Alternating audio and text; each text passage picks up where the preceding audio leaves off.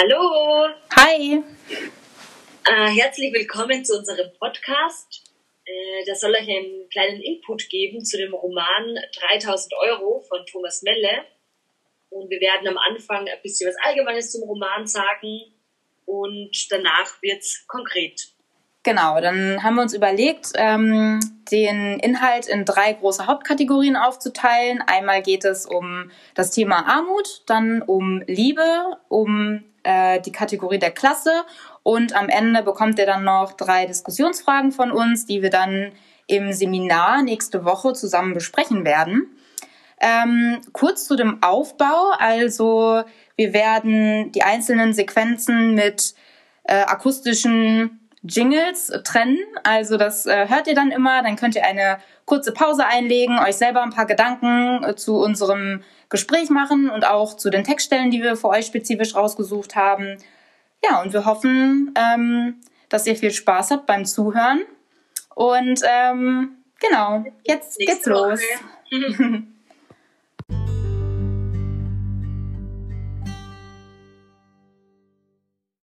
Also die beiden Protagonisten, Anton und Denise, sind ähm, in dem Roman aus dem kapitalistischen Kreislauf der Gesellschaft aus unterschiedlichen Gründen herausgefallen und es ist ihnen auch ja nahezu unmöglich, sich wieder einzugliedern in die Gesellschaft. Und in beiden Fällen geht es äh, um eine Summe von 3000 Euro, welche die Figuren verbindet bzw. trennt. Und interessant äh, an dieser Stelle ist auch, dass wir herausgefunden haben, dass zu der Zeit, also um 2014, ähm, das äh, Bruttoeinkommen oder das durchschnittliche Bruttoeinkommen des Deutschen bei eben ca. 3000 Euro lag und dass es eben deshalb keine zufällig gewählte Zahl ist von dem Autor. Es ist ja eigentlich auch interessant, dass das eben so eine Summe ist, die nicht so millionenschwer ist oder Entschuldigung, eher greifbar ist. Und genau, für die eine Person so die Erfüllung eines Traums sein könnte und für die andere die Rettung raus zurück in die Gesellschaft. Grundsätzlich ist die ähm, Erzählstruktur linear und chronologisch und parallel, also Denise, die Geschichte von Denise und von Anton, ähm, die verlaufen parallel. Mm, und auch sehr spannend haben wir empfunden, dieser Kontrast zwischen Suppenküche, Amtsbesuchen, Flaschen sammeln zu diesen fragilen Dingen wie Liebe und Zuneigung. Genau, und interessant ähm, ist auch die ähm, persönliche Entwicklung der beiden Figuren. Ähm, zum einen ist da eben Denise, die durch ihren pornografischen Dreh ähm, zum Beginn des Romans sehr stark an sich selbst zweifelt und sehr unsicher unterwegs ist und in jeder Begegnung mit einem Mann eben einen potenziellen Zuschauer ihres ähm, ja, Pornos gesehen hat und ähm, da wirklich auch ähm, ja, sich sehr unwohl fühlt und sich ständig beobachtet fühlt. Das entwickelt sich aber mit der Zeit äh, zu einem ja ähm, zu, zu einem Selbst, also oder sie entwickelt sich zu einer selbstbewussten Persönlichkeit, die ähm, das angenommen hat einfach und äh, die hinterher tatsächlich auch ähm, ihren ihren ähm, ihren Dreh als einen richtigen Job ansieht und auch stolz tatsächlich darauf ist und ähm, genau sich dann ähm, eben in eine sehr sehr positive irgendwie so wirkt's. Wie bitte, man hatte ich nicht verstanden, glaube ich. Ähm, dass sie auch die Scham verliert auch finde ich, wo sie dann da wirklich hingeht und das Geld irgendwie einfordert, so sie sieht es einfach als Arbeit, die sie geleistet hat, was natürlich auch stimmt so und sie schämt sich irgendwie dann immer dafür. Und das finde ich ist ja genau auf jeden Fall positive Entwicklung. Genau, guter Punkt. Schwieriger ähm, Antons Gefühl, äh, Gefühlswelt zu beschreiben, also während der äh, Denise der Leserin irgendwie einen guten Einblick bietet, wie sie sich so verhält und was sie denkt, ist es bei anderen irgendwie schwieriger. Also es schwappt von Gleichgültigkeit in Euphorie und oft verliert er sich in seinen Beschreibungen. Und ich finde, es ist ja irgendwie eine Analogie zu diesem bisschen herumstreifen durch die Straßen und dieses, ja genau, gedankliche, auch ein bisschen ausschweifen und so. Grundsätzlich finde ich auch, dass der Roman eigentlich dieses kapitalistische System, in dem wir leben, ganz gut ähm, nachzeichnet. Also so zum einen dieser hedonistische Lebensstil, den ähm, Anton geführt hat. Das sind auch so Statussymbole, die immer wieder aufkommen, wenn er dann Geld hat. Dann kauft er sich irgendwie so Shampoos und Garnelen. Also es gibt so gewisse Statussymbole. Mm, und zum anderen auch, dass der Roman irgendwie so, oder dass die Gesellschaft eigentlich so vorgibt, so was Glück ist zum Beispiel oder was so Erfüllung schafft.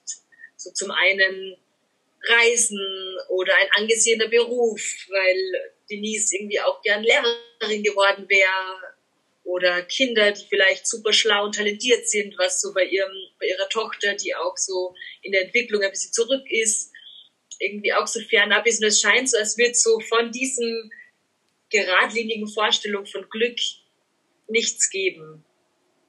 Genau, zumindest ähm, hat man das äh, ganz stark das Gefühl, dass sich davon irgendwie nicht so richtig erfüllt, bis auf tatsächlich Oh, dürf, ah, nee, hat ja jeder gelesen, wir spoilern ja nicht. Bis auf tatsächlich äh, die Reise am Ende, die sich dann ähm, Denise eben erfüllt von dem Geld. Und genau, das ist dann eben auch sowas, ähm, also fand ich zumindest persönlich, was man aber auch direkt ähm, als Leser so ein bisschen bewertet oder man tendiert zumindest irgendwie dazu, das zu bewerten. Genauso, das hast du ja angesprochen, ähm, als sich Anton, ähm, als er einmal an Geld gekommen ist, direkt ähm, Champagner und Garnelen kauft. Das ist sowas, ähm, das sind ja, in, in der großen Breite oder in der großen Masse natürlich angesehene Luxusgüter, genauso wie das Reisen. Und da tendiert man schnell dazu, ähm, sich zu überlegen, muss das in diesem Moment tatsächlich sein? Ähm, und hatte, Schulden ab, Anton. Genau, genau. Zahl lieber deine Schulden ab. Und ähm, dafür fällt man auch ganz schnell in, in so ein klischeehaftes äh, Denken.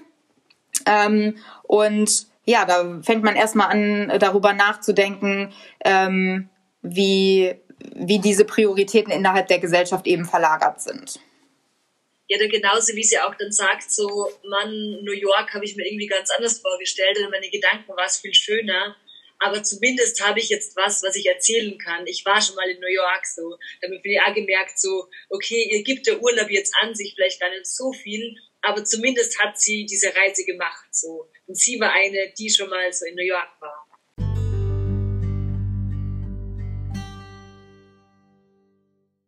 Da ist ein Mensch drin, auch wenn es nicht so scheint. Unter den Flicken und Fetzen bewegt sich nichts. Die Passanten gehen an dem Haufen vorbei, als wäre er nicht da. Jeder sieht ihn, aber die Blicke wandern sofort weiter. Zwei Flaschen stehen neben dem Haufen, trübe und abgegriffen. Die Sonne knallt herunter. Es riecht streng, nach Urin, nach Säure und frühem Alter. Ah, ja, das finde ich eigentlich ein spannendes Zitat. Also, ist ja gleich am Anfang des Buches und irgendwie finde ich, eröffnet das genau diesen Raum, mit wem hat man es irgendwie zu tun? Und es wird irgendwie automatisch klar, okay, es geht offensichtlich um einen Menschen, der keine Obdach hat.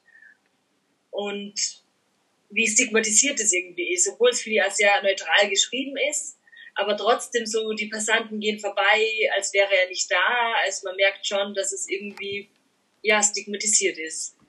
Genau, und ähm, auch, dass ähm, die bloße Anwesenheit von, von Anton äh, in diesem Fall, ohne dass er überhaupt ähm, irgendwie in Kontakt mit den Passanten tritt, die an ihm vorbeilaufen, dass er trotz alledem schon stört irgendwie oder eine Störfunktion einnimmt. Genau, und dass überhaupt, also dass keine Aktion notwendig ist, damit er schon als, ähm, ja, als überflüssig quasi angesehen wird an dieser Stelle.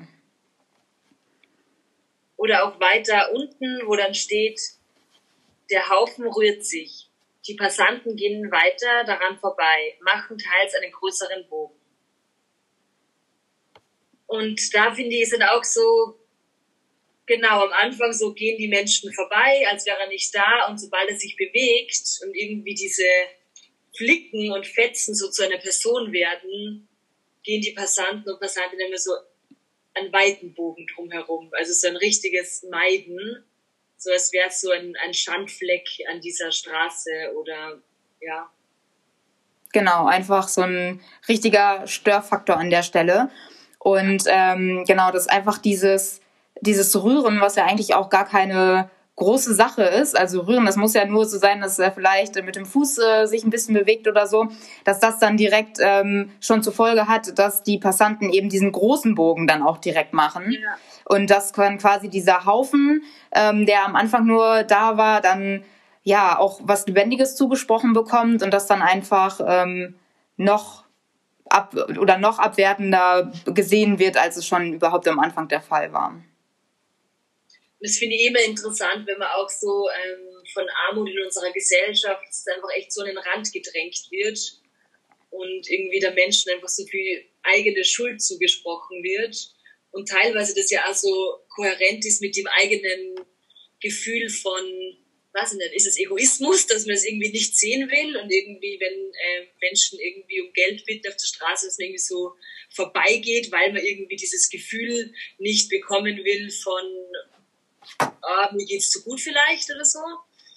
Ja, also ich habe ähm, schon das Gefühl, dass, ähm, dass das Thema Armut eher neutral mehr oder weniger behandelt wird. Also ich habe jetzt nicht das Gefühl, dass der Erzähler in eine äh, ja stark wertende Rolle verfällt in dem Ganzen, sondern also normalerweise könnte man ja denken, zum Beispiel, wenn es um einen Obdachlosen geht, wie in diesem Fall um Anton, ähm, dass man dann Mitleid mit dem Protagonisten empfindet oder irgendwie das Bedürfnis hat, äh, ihm zu helfen oder sonstiges, was ja sonst häufig in Literatur der Fall ist. Aber ich finde, äh, Thomas Meller hat das sehr, sehr gut eigentlich gelöst, dadurch, dass es eben so neutral wirkt und man eben ähm, ja in diese ganze Situation ja mehr oder weniger unverfänglich tatsächlich dran geht. Also das fand ich irgendwie, ähm, ja, ist mir so im, äh, im Kopf geblieben. Wie siehst du das? Mm, ja, auch sehr ähnlich. Also dass es irgendwie wirklich neutral und so sachlich beschrieben ist. Und vielleicht liegt es auch daran, dass sich Anton äh, auch gar nicht selber bemitleidet, oder zumindest kam es so nicht vor, dass er sich selber irgendwie so bemitleidet. Vielleicht überträgt sich das irgendwie so auf die Leserin, aber es ist schon auf jeden Fall wie alles Gefühl, dass es nicht so ähm, geschrieben wurde. Was auf jeden Fall auch klar deutlich wird, finde ich, dass es echt so dieser kapitalistische Kreislauf, wenn man da so einmal aus diesem Kreisel draußen ist, dass man wirklich draußen bleibt und irgendwie schwer wieder reinkommt, beziehungsweise in seinem Fall auch gar nicht mehr. Genau, also hatte ich auch das Gefühl, dass es dann nahezu unmöglich ist, sich einfach wieder einzugliedern. Und ähm, was ich, also das, man kann ja in diesem Fall auch von so einem Teufelskreis sprechen. Ähm, und was ich ganz eindrücklich fand, was ich gerade in meinen Notizen hier sehe, ähm, es gab so ein Zitat, ähm, Geld als Strafe für das Fehlen von Geld. Und das fand ich irgendwie sehr, sehr eindrücklich für die Gesamtsituation, in der sich ähm, ja vielleicht auch generell Obdachlose befinden oder Leute, die eben aus ähm, der Gesellschaft irgendwie rausgefallen sind, ähm, dass man eben, äh, ja, es unmöglich ist, da irgendwie gegen anzugehen, ähm, weil einem genau an das fehlt, was die Gesellschaft aber von einem erwartet. Und äh, das fand ich irgendwie sehr eindrücklich. Ja, das ist richtig ähm, gutes Zitat, dass du das ansprichst. Es hat echt, finde ich, auch nochmal so deutlich macht, so ein kapitalistisches System, in dem wir leben, funktioniert halt einfach, wenn man arbeitsfähig ist und ähm, ja, am besten gesund, äh, gesunden Körper hat, der halt einfach eine Arbeitskraft darstellt. So. Und spannend in, in dem Zusammenhang ist ja auch, dass die Protagonisten weder als Antihelden noch als Opfer inszeniert werden.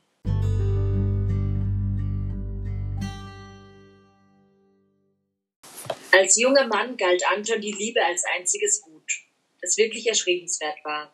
Wer liebte, dessen Leben hatte Sinn, so dachte er, und so legte er sein Leben aus. Was er auch machte, er machte es in der Hoffnung, es irgendwann für jemand anderes gemacht zu haben, für eine Leerstelle in seinem Kopf, die darauf wartete, besetzt zu werden.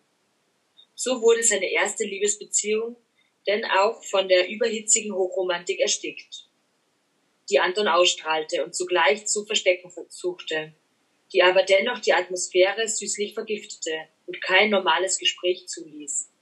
Allein die Rosen, die er ihr brachte, und wie er versuchte, ihr zu gefallen und trotzdem nicht an Coolness zu verlieren. Ein Krampf.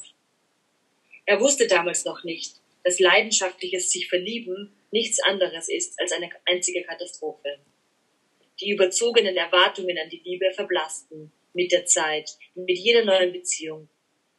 Aber damit verblasste auch der Sinn der Beziehungen überhaupt. Wofür noch lieben, wenn es gar nichts brachte, wenn es nur ein Kampf und ein ewiges Austarieren der Schwächen und Stärken war? Immer war einer weniger verliebt und litt so ungerecht. Immer gab es ein Machtgefälle. Ja, in diesem Zitat ähm, finde ich echt interessant, dass die Liebe ähm, als, also innerhalb der Gesellschaft als ja das ausschlaggebende Gefühl oder als äh, die ausschlaggebende Emotion beschrieben wird. Wie in einem Zitat es ja auch heißt, ähm, als einziges Gut, das wirklich erstrebenswert ist.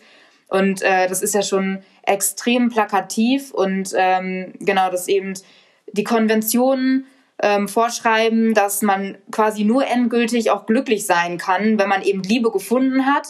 Und ähm, das finde ich suggeriert auch gleichzeitig, dass man eben ähm, nur innerhalb einer Beziehung das wahre Glück finden kann und außerhalb überhaupt gar nicht die Chance hat, ähm, tatsächlich äh, ja Glück zu finden.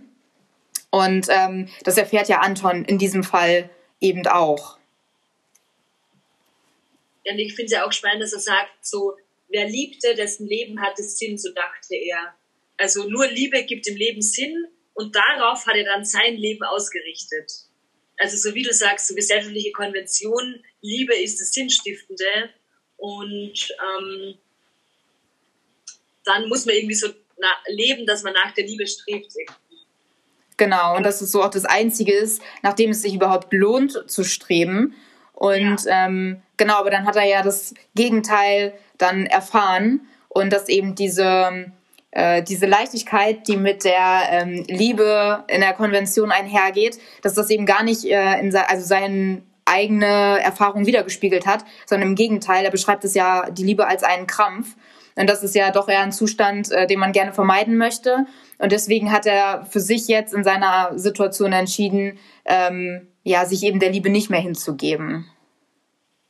Ja, und auch interessant in dem Punkt ist ja, dass er sich in seiner Situation die Liebe ja abspricht. Also so als, ähm, wer die Liebe, was ja eigentlich ein Gefühl ist, so, was ihn ja immer wieder über, also einem immer überrumpeln kann, ähm, schiebt er so in sein altes Leben, wo vielleicht nur alles irgendwie seine Ordnung hatte und seinen Job und sein Studium, aber jetzt, wo er irgendwie auf der Straße sitzt, will er sich gar nicht mehr auf die Liebe einlassen, sozusagen. So, es hat doch keinen Sinn mehr. Also es wäre irgendwie Liebe an Klasse geknüpft oder an irgendwie, keine Ahnung, Lebenssituation. Genau, und vielleicht könnte man auch überlegen, ob er sich selber auch das Recht abgesprochen hat, überhaupt lieben zu dürfen vielleicht. Also dass Menschen, die ähm, sich außerhalb dieser, ja, der Gesellschaft oder dieser klassischen Gesellschaft befinden, dass die vielleicht auch gar nicht mehr so richtig das Recht haben, Liebe überhaupt ausleben zu können, dass er da vielleicht auch sich selber so einen so so einen Stein in den Weg legt.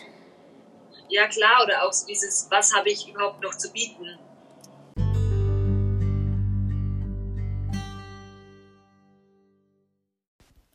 Sie hat sich nicht verliebt, nein, eher verfühlt.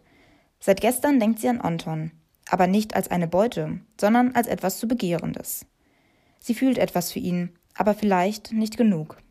Vielleicht ist er einfach zu wenig Arschloch und zu sehr kaputt, um wirklich ihr Interesse zu wecken, auf emotionaler, biologischer Ebene, so wie sie sich das vorstellt, so wie die grellen Wissenschaftsmagazine auf ProSieben die Evolution bebildern. Das heißt, sie interessiert sich schon für ihn, aber nicht als Körper, der sich für einen anderen Körper interessiert, sondern eher als Herz, das einen Geist sieht und verstehen möchte.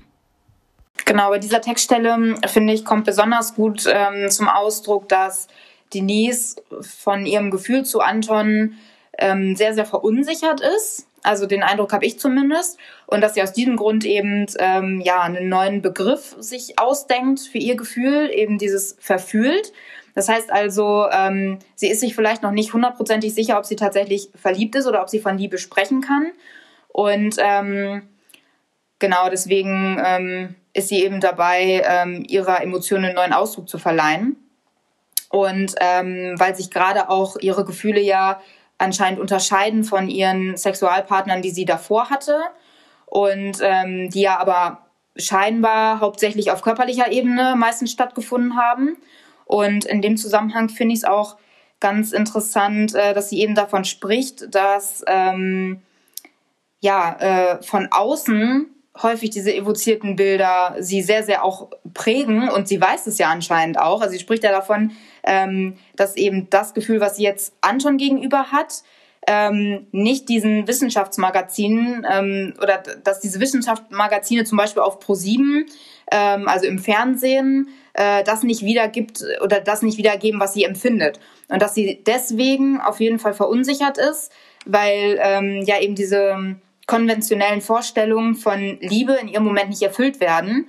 Aber da stellt sich dann natürlich gleichzeitig die Frage, ähm, kann man dann ihr gleich dieses Gefühl von Liebe absprechen oder kann man ihr deswegen äh, vorwerfen, sie würde Anton nicht lieben, weil ähm, die Gesellschaft äh, das Gefühl, was sie im Moment hat, ähm, nicht als Liebe schon mal wiedergegeben hat. Und dass das eben dadurch sehr, sehr geprägt ist. Das finde ich, ist ja eigentlich wie dieser Eva Illus-Test, den, den äh, Text, den wir hatten, dass es einfach so ein Gefühl von außen ist, also so ein kulturelles, weiß ich nicht, kulturelle Normen oder Regeln, wie Liebe zu sein hat. Und das ist eigentlich spannend, dass sie das genauso direkt anspricht. Und ich finde es eigentlich spannend, so als wird sie, sie sagte so, verliebt, nein, eher verfühlt so. Und ich finde, verfühlt klingt jetzt so wie so verirrt oder wie so ähm, falsch abgebogen. Also als wäre es so. Ein falsches ja, Gefühl habe ich das, also ja, genau, denke ich, genau, genau das. Das wäre genau. so wieder das richtige Gefühl. Mhm, Weil das genau. will sie, vielleicht echt zurückhalten, ähm, Zuneigung zu empfinden für diesen Menschen. So. Genau. Und weil das eben von diesen typischen Liebesdiskursen in der Gesellschaft eben abweicht, ist die dann eben so komplett äh, ja, verunsichert eben von diesem Gefühl.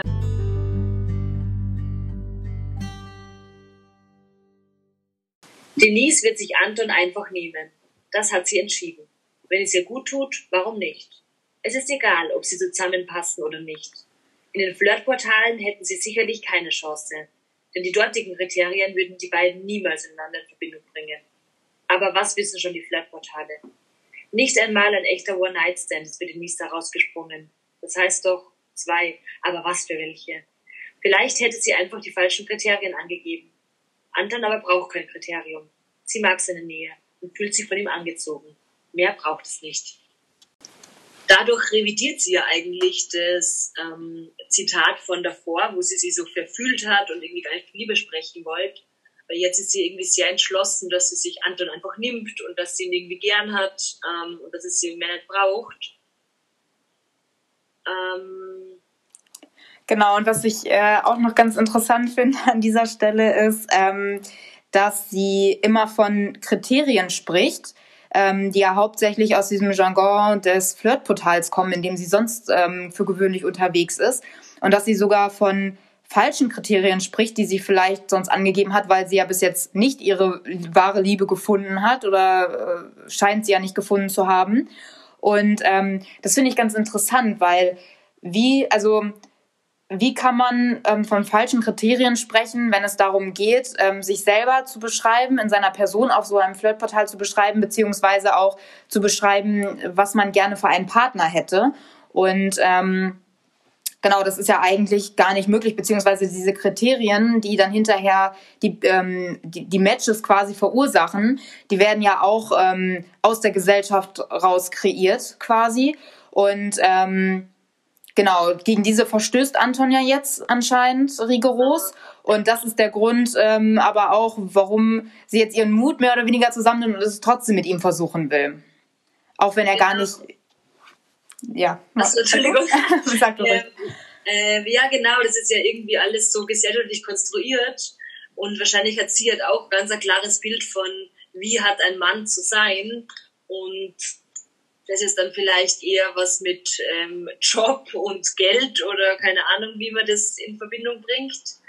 Ähm, aber da fällt natürlich Anton auf jeden Fall aus dem Raster. Ist halt irgendwie spannend, oder? Wenn man Liebe, so dieses Gefühl in so Kriterien oder in so Cluster bringt, die eigentlich sehr starr ja sind.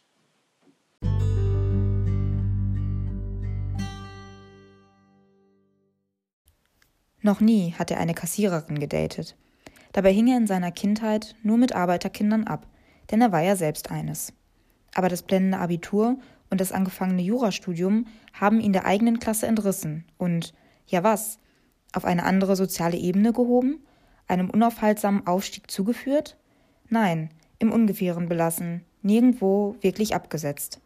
Anton ist der Klassenlose, was natürlich nicht stimmt, aber er fühlte sich schon immer so. Ein Bastard zwischen den Schichten, auf Adelsgesellschaften ebenso zu Hause und verloren wie in der Arbeiterkneipe. Also das wirkte irgendwie auch so, als wäre Anton so dazwischen und auch so zwischen den, ja, zwischen den Schichten, so als hätte er auch irgendwie seine Identität aufgegeben, die er, oder aufgegeben, als wäre die irgendwie so verloren gegangen quasi, weil natürlich so Identität an Heimat oder auch an vielleicht Klassenzugehörigkeit gebunden ist. Und ähm, bei ihm kann man ja echt so sagen, dass auch dieses Narrativ, okay, Aufstieg durch Bildung ganz klar war, also diese Arbeiterinnenklasse, aber dass gleichzeitig von diesem Aufstieg ja jetzt eigentlich zum Abstieg kam und zwar durch diese Bildung ja eigentlich. Genau, finde ich auch, das ist echt interessant und das eben ganz deutlich wird ja auch, dass dieser Wechsel zwischen den sozialen Klassen ähm, Anton selbst in den persönlichen Ruin ja eben erst getrieben hat. Ne? Also diese ähm, imaginäre Grenzüberschreitung, die hat ihm ja quasi den Boden unter den Füßen weggerissen. Und ähm, ja, als Arbeiterkind ist er eben zum fast Akademiker geworden. Er war ja auf dem Weg.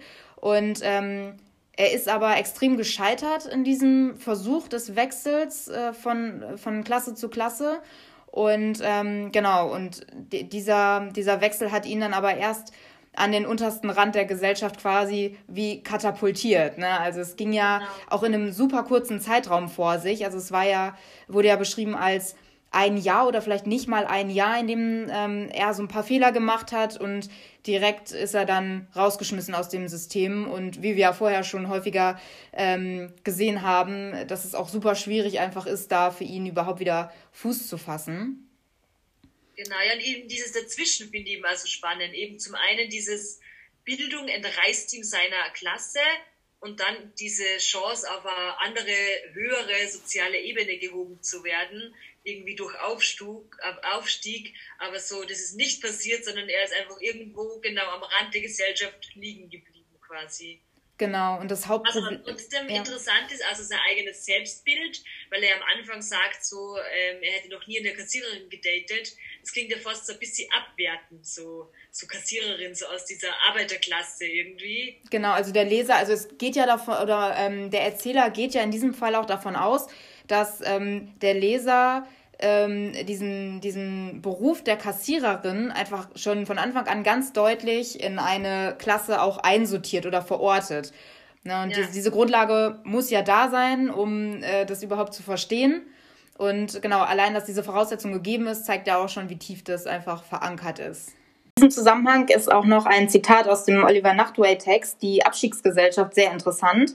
Ähm, da spricht er nämlich von einer kollektiven Angst vor dem sozialen Abstieg, die ähm, 2014 extrem unter jungen Akademikern geherrscht hat. Und ähm, das lässt sich natürlich direkt in Zusammenhang mit dem Roman von Thomas Melle bringen, ähm, weil natürlich auch ähm, ja der Anton eben ähm, total gescheitert ist und eben genau diese Angst äh, vor diesem sozialen Abstieg widerspiegelt. Und ähm, genau eben dann dieser Roman literarisch ähm, einen großen Zusammenhang zur Realität aufbaut zu dieser Zeit. Und gleichzeitig ist ja auch spannend, dass Kapitalismus ja eigentlich Individualismus fördert oder hervorbringt. Aber trotzdem ist die Angst vor dem sozialen Abstieg größer als wie der Wunsch nach ähm, ja, Selbstverwirklichung. Genau, und vielleicht auch sogar vor beruflichen Herausforderungen. Genau, ja. Ähm, genau, und dann sichert man sich lieber ab. Und das, finde ich auch, bringt der Roman auch sehr gut zum Ausdruck. Das stimmt. Weil ja eigentlich so ein Bildungsabstieg oder Aufstieg, je nachdem, in dem Fall eben Abstieg, ja auch so soziale Ordnungsmuster total gefährden. Und man sich dann auch irgendwie, wie wir es auch bei Anton davor hatten, schon da zwischen diesen Schichten und diese Identitätslosigkeit dann auch konfrontiert sieht.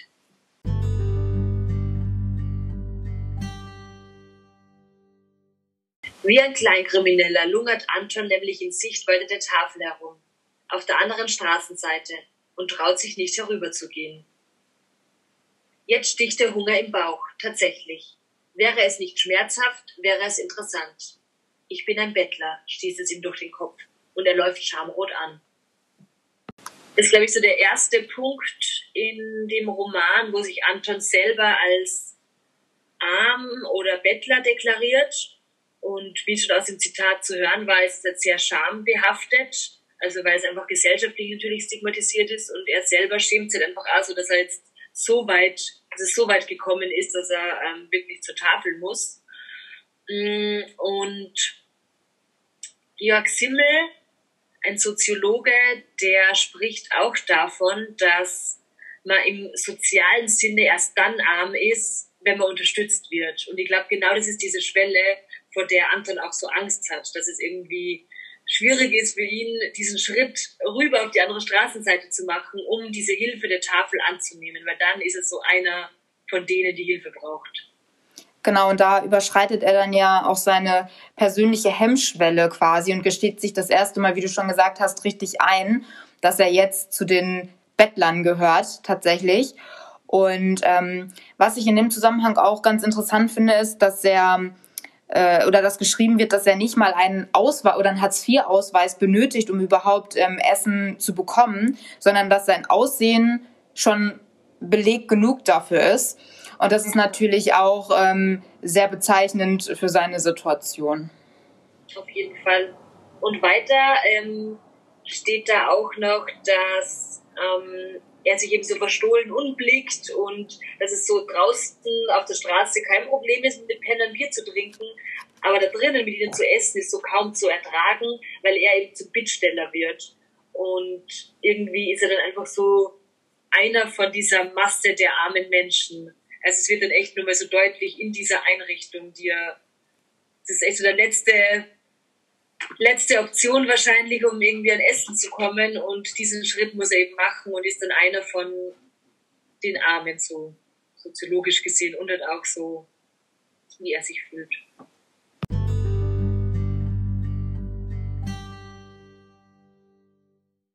Und Sie? Was suchen Sie eigentlich hier? Ich, sucht Anton nach Worten, also ich höre eigentlich nur zu. Nein, ich kenne das. Ich habe das schon im Kollegium besprochen, sagt Stefan. Sie können hier nicht so einfach sitzen. Das ist nicht persönlich gemeint. Er scheint ihn nicht einmal zu erkennen. Anton packt verlegen seine Sachen zusammen und fragt leise, wie ist es denn dann gemeint? Gerade gestern, holt Stefan aus, hat mir einer von Ihnen dazwischen geredet und wollte gar nicht mehr aufhören. Das stört einfach den Ablauf hier.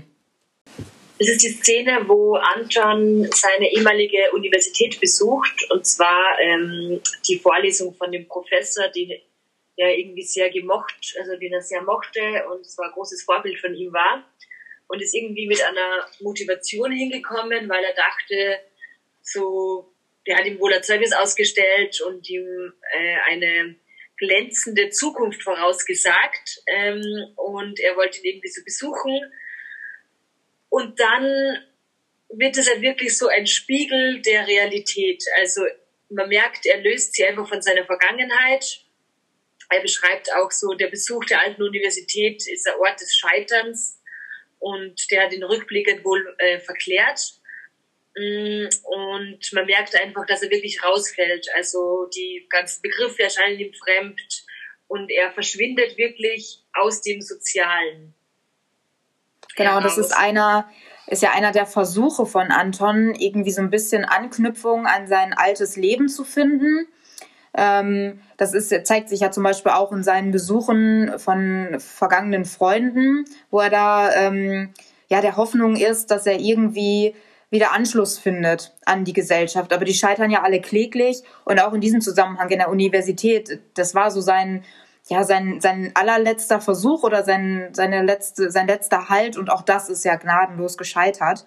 Und, ähm, was machen Sie? Es ist so, dass er die Verletzung, dass er nicht einmal erkannt wird, so als ehemaliger Lieblingsschüler, Ähm, und dass er einfach wirklich rausfällt. Also so, er ist einer von denen jetzt. Er gehört irgendwie nicht mehr zur dieser akademischen Elite, zu den Menschen, die so das Recht haben, da zu sitzen. Also er sieht einmal so als Hörer oder geduldet. Und genau, er ist einer von den anderen. Genau, also dieser Ausdruck, ähm, der führt ja schon automatisch zur Separierung und ähm, Grenzen werden ja so auch sprachlich geschaffen und haben gleichzeitig auch eben diese extreme Ausgrenzung zur Folge. Und ähm, auf einem bisschen später, da spricht Anton auch davon, dass die Verletzung jetzt vollbracht ist. Und das hat ihm anscheinend so wirklich den Rest gegeben, jetzt auch von der Institu Institution in Universität, die ihn ja am Anfang aus seiner Klasse, aus seiner Arbeiterklasse emporgeholt hat, die ihn jetzt quasi doppelt verspottet, weil sie ihn nicht mal mehr wiedererkennt. Ja, genau. Und es ist irgendwie echt dieses Othering-Konzept führt zu diesem Ausschluss in der Gesellschaft. Und dann muss man sich auch fragen, so was ist denn die Definition von einer Gesellschaft? Ist es dann wirklich nur so die Arbeitenden? Genau. Ja, also in einer kapitalistischen Gesellschaft ja auf jeden Fall. Da ist ja nur derjenige was wert, der auch was erwirtschaftet. Und dazu gehören natürlich Anton jetzt als Obdachloser nicht mehr. Und deswegen hat er eben auch nicht mehr das Recht, überhaupt zuzuhören ähm, und genau, seinen also Platz ist ein Störfaktor irgendwie so in diesem Hörsaal, aber irgendwie offensichtlich auch in der ganzen Gesellschaft. Das hatten wir auch am Anfang des Romans, wo der nur so in äh, Kleider gehüllt mit Bierdosen am Straßenrand sitzt und die Leute da so vorübergehen und nicht beachten. Einfach dieses, es, es stört diese geradlinige Funktion der Gesellschaft so.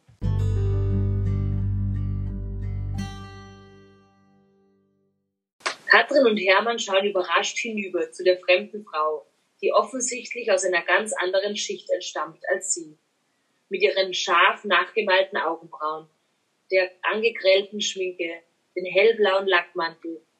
Und das Befremden ist zu spüren. Das Befremden der ehemaligen Freunde angesichts der Erkenntnis, dass Anton keine gesellschaftlichen Schichten mehr kennt und in Wahrheit zu niemandem mehr gehört. Das Angebot, ihn und, nach, und Denise noch irgendwo hinzufahren, schlägt Anton aus. Er bedankt sich und es scheint, als würde er sich nicht nur bei Katrin und Hermann bedanken, sondern bei einem viel größeren Personenkreis. Und Katrin und Hermann wären nur Stellvertreter für alle, mit denen Anton je zu tun hatte. Also in dem Zitat steckt ja eigentlich sehr viel drinnen. Ähm, zum Beispiel wird nochmal deutlich, wo sie sagen, so die Erkenntnis, dass Anton keine gesellschaftlichen Schichten mehr kennt und auch nirgends mehr dazugehört, einfach diese, dieser Identitätsverlust durch diesen sozialen Abstieg, den er da er, erlebt und dass er irgendwie so weder, also sich einfach nicht mehr verorten kann, so richtig. Und was auch interessant ist, wenn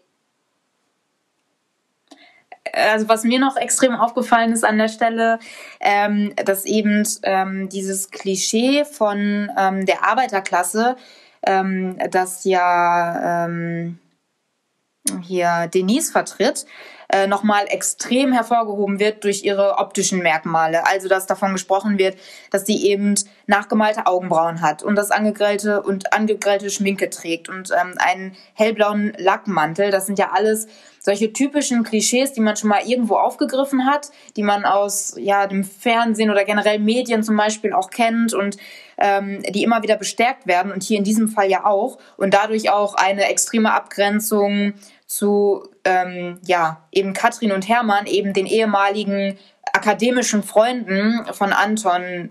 Ja, da wird eine klare Linie gezogen. Und ähm, genau, was eben auch noch ähm, dazu beiträgt, ähm, dass Anton oder dass man erkennt, dass Anton eben so jetzt auch für sich erkannt hat, ähm, endgültig, er gehört nicht mehr zu dieser akademischen Schicht, ist, ähm, dass er sich ja richtig von ihnen verabschiedet. Also ähm, es, es wird ja davon gesprochen, dass ähm, in diesem Fall Katrin und Hermann nur die Stellvertreter sind für diese komplette akademische ja, Beziehungen, die Anton damals hatte. Und dass er da jetzt endgültig ähm, ja, einen Schlussstrich zieht und sagt, jetzt möchte ich nichts mehr damit zu tun haben und auch für sich akzeptiert, dass er dort einfach nicht mehr zu Hause ist. Ja, und gleichzeitig auch irgendwie so Abschied nimmt von seinem alten Leben, weil das sind ja so alte ähm, Studiefreunde von ihm und er verabschiedet sich irgendwie, kommt man auch so vor von diesen, ja, von seinem alten Leben. So der Prozess ist gelaufen, er ist negativ wie erwartet irgendwie ausgegangen und irgendwie resigniert er, hat keine Kraft mehr und löst sich irgendwie auch so von seinem alten Ich oder auch dieses dieser Aufstieg, den er vielleicht dadurch, wenn er den Prozess gewonnen hätte, irgendwie vielleicht wieder erlangen hätte können, dass er vielleicht das einfach gar nicht mehr will und dass er merkt, er passt auch gar nicht mehr hin. Genau, also dass diese Resignation, die ja am Anfang nur immer so temporär eingetreten ist, ähm, dass die jetzt endgültig ja überhand genommen hat und ähm, er jetzt auch gar nicht mehr versucht, irgendwie aus seiner Situation so richtig herauszukommen und dass er das einfach akzeptiert hat.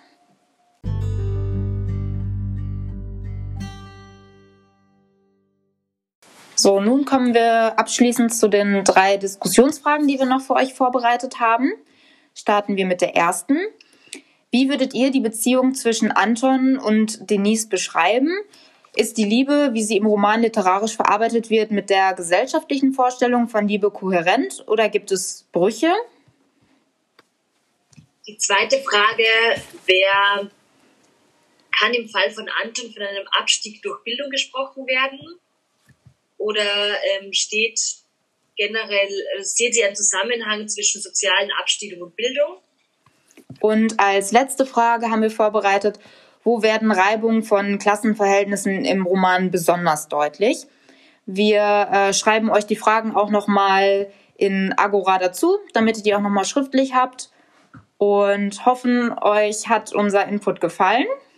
Genau, wir freuen uns auf eine spannende Diskussion nächste Woche und tschüss. tschüss.